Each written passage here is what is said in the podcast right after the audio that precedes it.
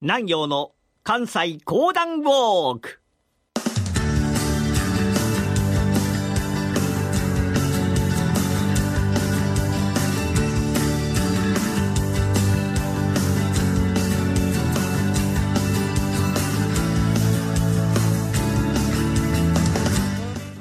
南陽の関西講談ウォーク。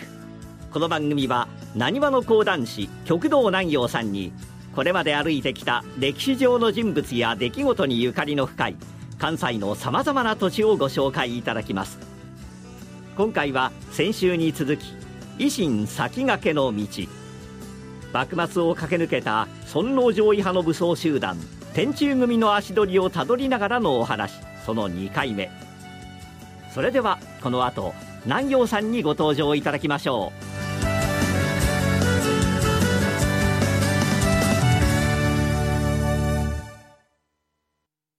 虎ノ門医学セミナー、より良い地域連携医療を目指して、高度先進医療機関である虎ノ門病院の医師などが、医療の動向から身近な病気の治療、予防などを幅広く解説します。虎ノ門医学セミナーは、毎週木曜日夜9時30分、好評放送中。皆さん、おはようございます。講談師の極道南陽です。維新先駆けの道を行く。天中組2回目でございます。まあ、前回お話をいたしましたのは、京都を出発いたしまして、えー、ずっと川を下って堺に上陸、そして高野街道を東に進んで参りまして狭山藩、そして今の富田林市の地内町、えー、そこまで来たというお話をさせていただきましたが、さあ、さらに東にルートを取って参ります。天中組の面々がさらに進んでやって参りましたのが、関心寺。まあ、この関心寺というのは、今の河内長野市というところにも残っておりましてね、非常に立派なお寺でございます。えー、私も実は高校が近くにございまして、よくこの関心寺のは行っておりましたが、この関心寺、何で有名と申しましても、楠木正成で非常に有名なお寺でございます。楠木正成が、幼名時代、この関心寺で過ごしたと言われておりましてね。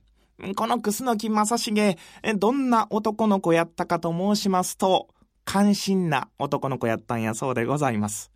まあ、いずれにいたしましても、楠木正成も帝のために戦った男。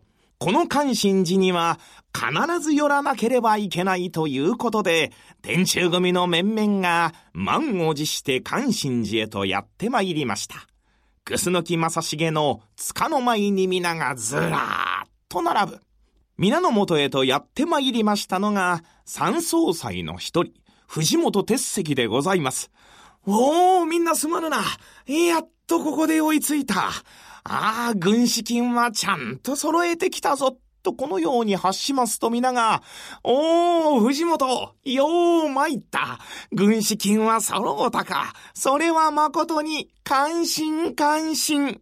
まあ、こればっかりなんでございますが、楠木正成公の塚の前に皆が並びますと、我々も帝のために命を懸ける所存でございます。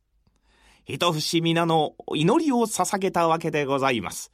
そのままそこを出発いたしまして金剛山を登る。さあ、向こうに行けばもうそこは大和の国は五条でございます。金剛山を下って参りました時に見えて参りました五条の市街。うん。いよいよ我々が立つ時が参った。その報道も抜かるのではないぞ。中山忠光がこのように申し上げますと皆が、おおと声を上げた。つか、つか、つか、つか、つか、つか、つか、つか。いよいよ五条大官所へと近づいて参りました。五条大官の鈴木源内、門を開けよう。我々は帝のご先方といたして、ここにやってまいった。今すぐ我らにこの大官所を譲るならばそれでよし。もしも、もしも我々に歯向かうときは、我々も踏み込む所存である。すぐに開けろすぐに開けろまあ、こう言われたんでございますが、大官の鈴木源内困ったんでございます。まあ、幕府からは何も言われてきておりませんし、これ勝手に開けるわけにはいかないんでございます。あの、そのようなことを言われましても、我々はこの大官書を引き渡すというようなことはできませんので。何？できぬと申すか？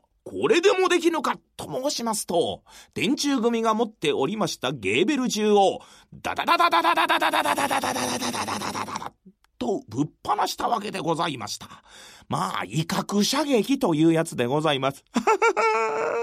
何をするんでございますが、そのような物騒なものを撃たれましても、我々は幕府の言葉がなければ、この大官書を明け渡すわけにはいかんのでございます。ん？ならば仕方があるまい。かかれ中山忠光の号令がかかったかと思いますと、天中組の面々が壁を登り始める。またある者は、表の門は打ち破る。どんどんどんどんどんどんどんどんとあちらこちらでいろんな音が鳴ってございます。おいおい、何をすんねやがな何をすんねやがな静まれ静まれと大官の鈴木源内叫んだわけでございますが、そんなもので静まるわけはございません。さあ中へと乗り込んで参りました天中組の面々。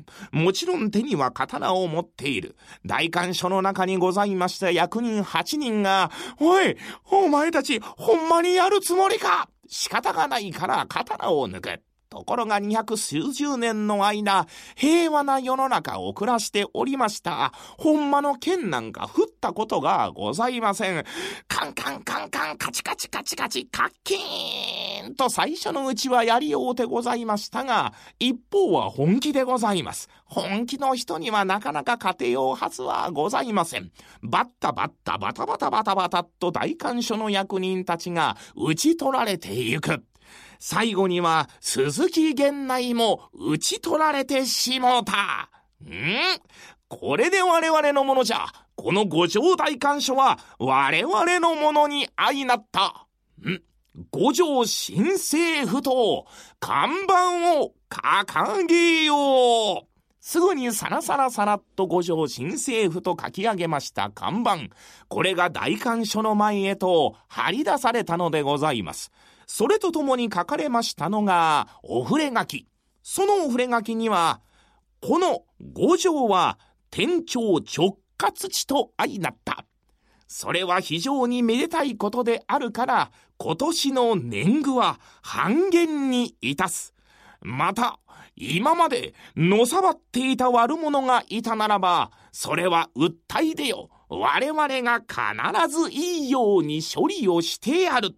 まあ、このようなお触れ書きが出されたのでございました。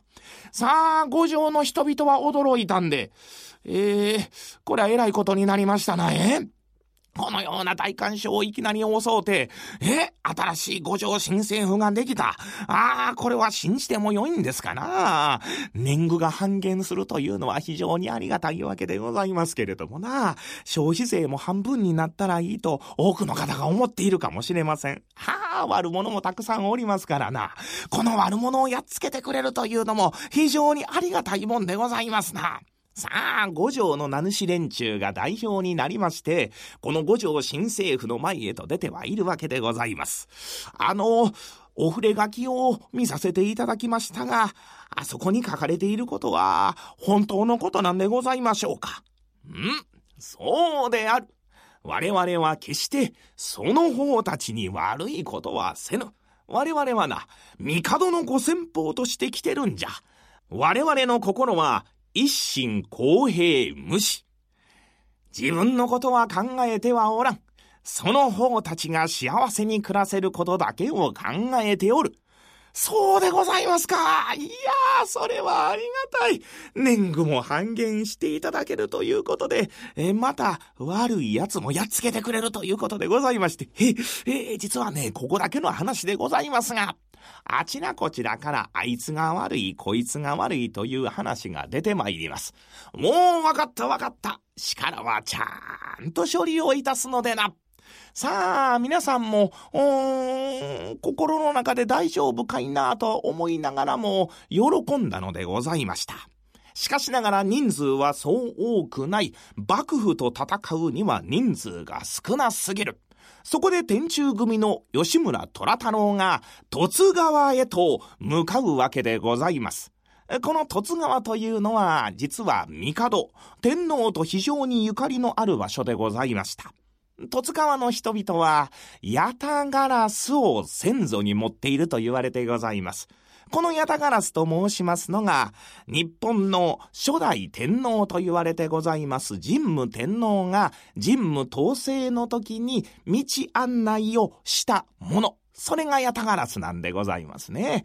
えつまり、常に帝の道案内をしてまいりましたのがヤタガラスで、そのヤタガラスを先祖に持つのが十津川村の人ということで、吉村虎太郎は援軍を十津川村に求めたのでございました。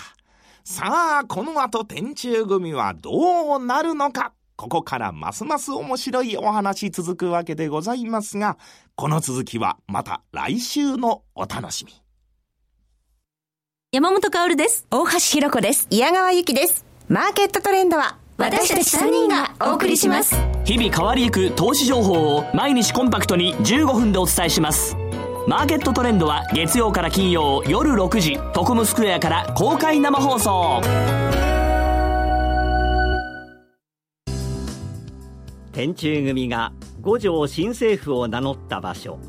奈良県五条市現在五条市役所の庁舎前にある小公園に五条大観所跡と記された石碑が立っています。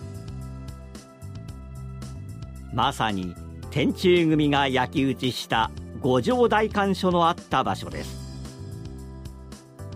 さらにこの市役所から徒歩23分のところに天中組が本陣を敷いた寺桜井寺があります。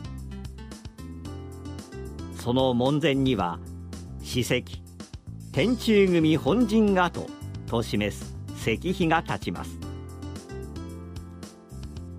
一方天中組に追いやられた大観所が新たに設置された場所が現在の史跡公園民族資料館の辺りです。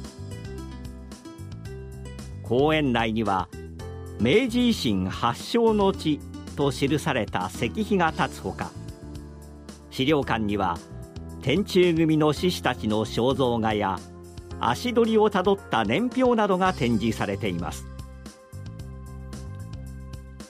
これらの史跡ですがいずれも最寄り駅は JR 和歌山線の五条駅です。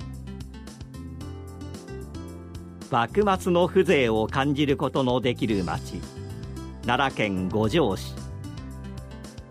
ぜひ一度お尋ねください。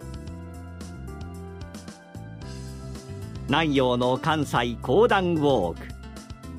来週も維新先駆けの道。天中組の足取りをさらにたどっていきます。どうぞお楽しみに。